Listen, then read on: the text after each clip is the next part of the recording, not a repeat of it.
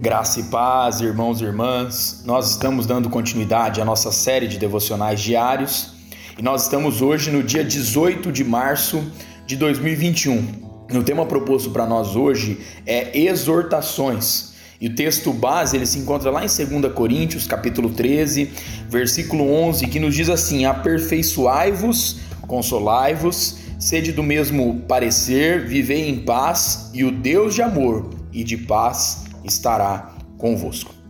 Então, quando nós olhamos Paulo, ao se aproximar do encerramento da sua segunda carta aos Coríntios, resume ali as suas expectativas e esperanças em relação a eles. Suas exortações assemelham-se às de um pai procurando e preocupado com os filhos.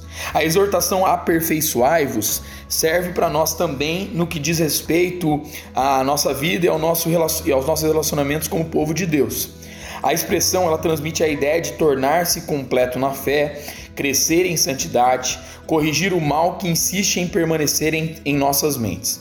Consolai-vos sugere deixar-se usar como instrumento de conforto e encorajamento mútuo, ou seja, não focalizar a atenção apenas em si e em suas necessidades. Sede do mesmo parecer, vivei em paz rejeitando divisões, enfatizando o essencial, dando importância relativa ao que é secundário.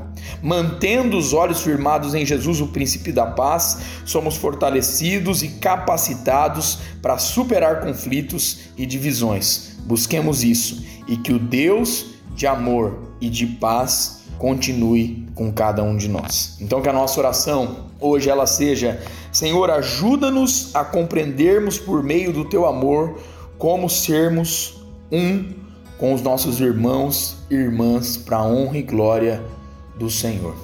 Então, Deus abençoe meu irmão, minha irmã, sua vida, sua casa e a sua família, em nome de Jesus.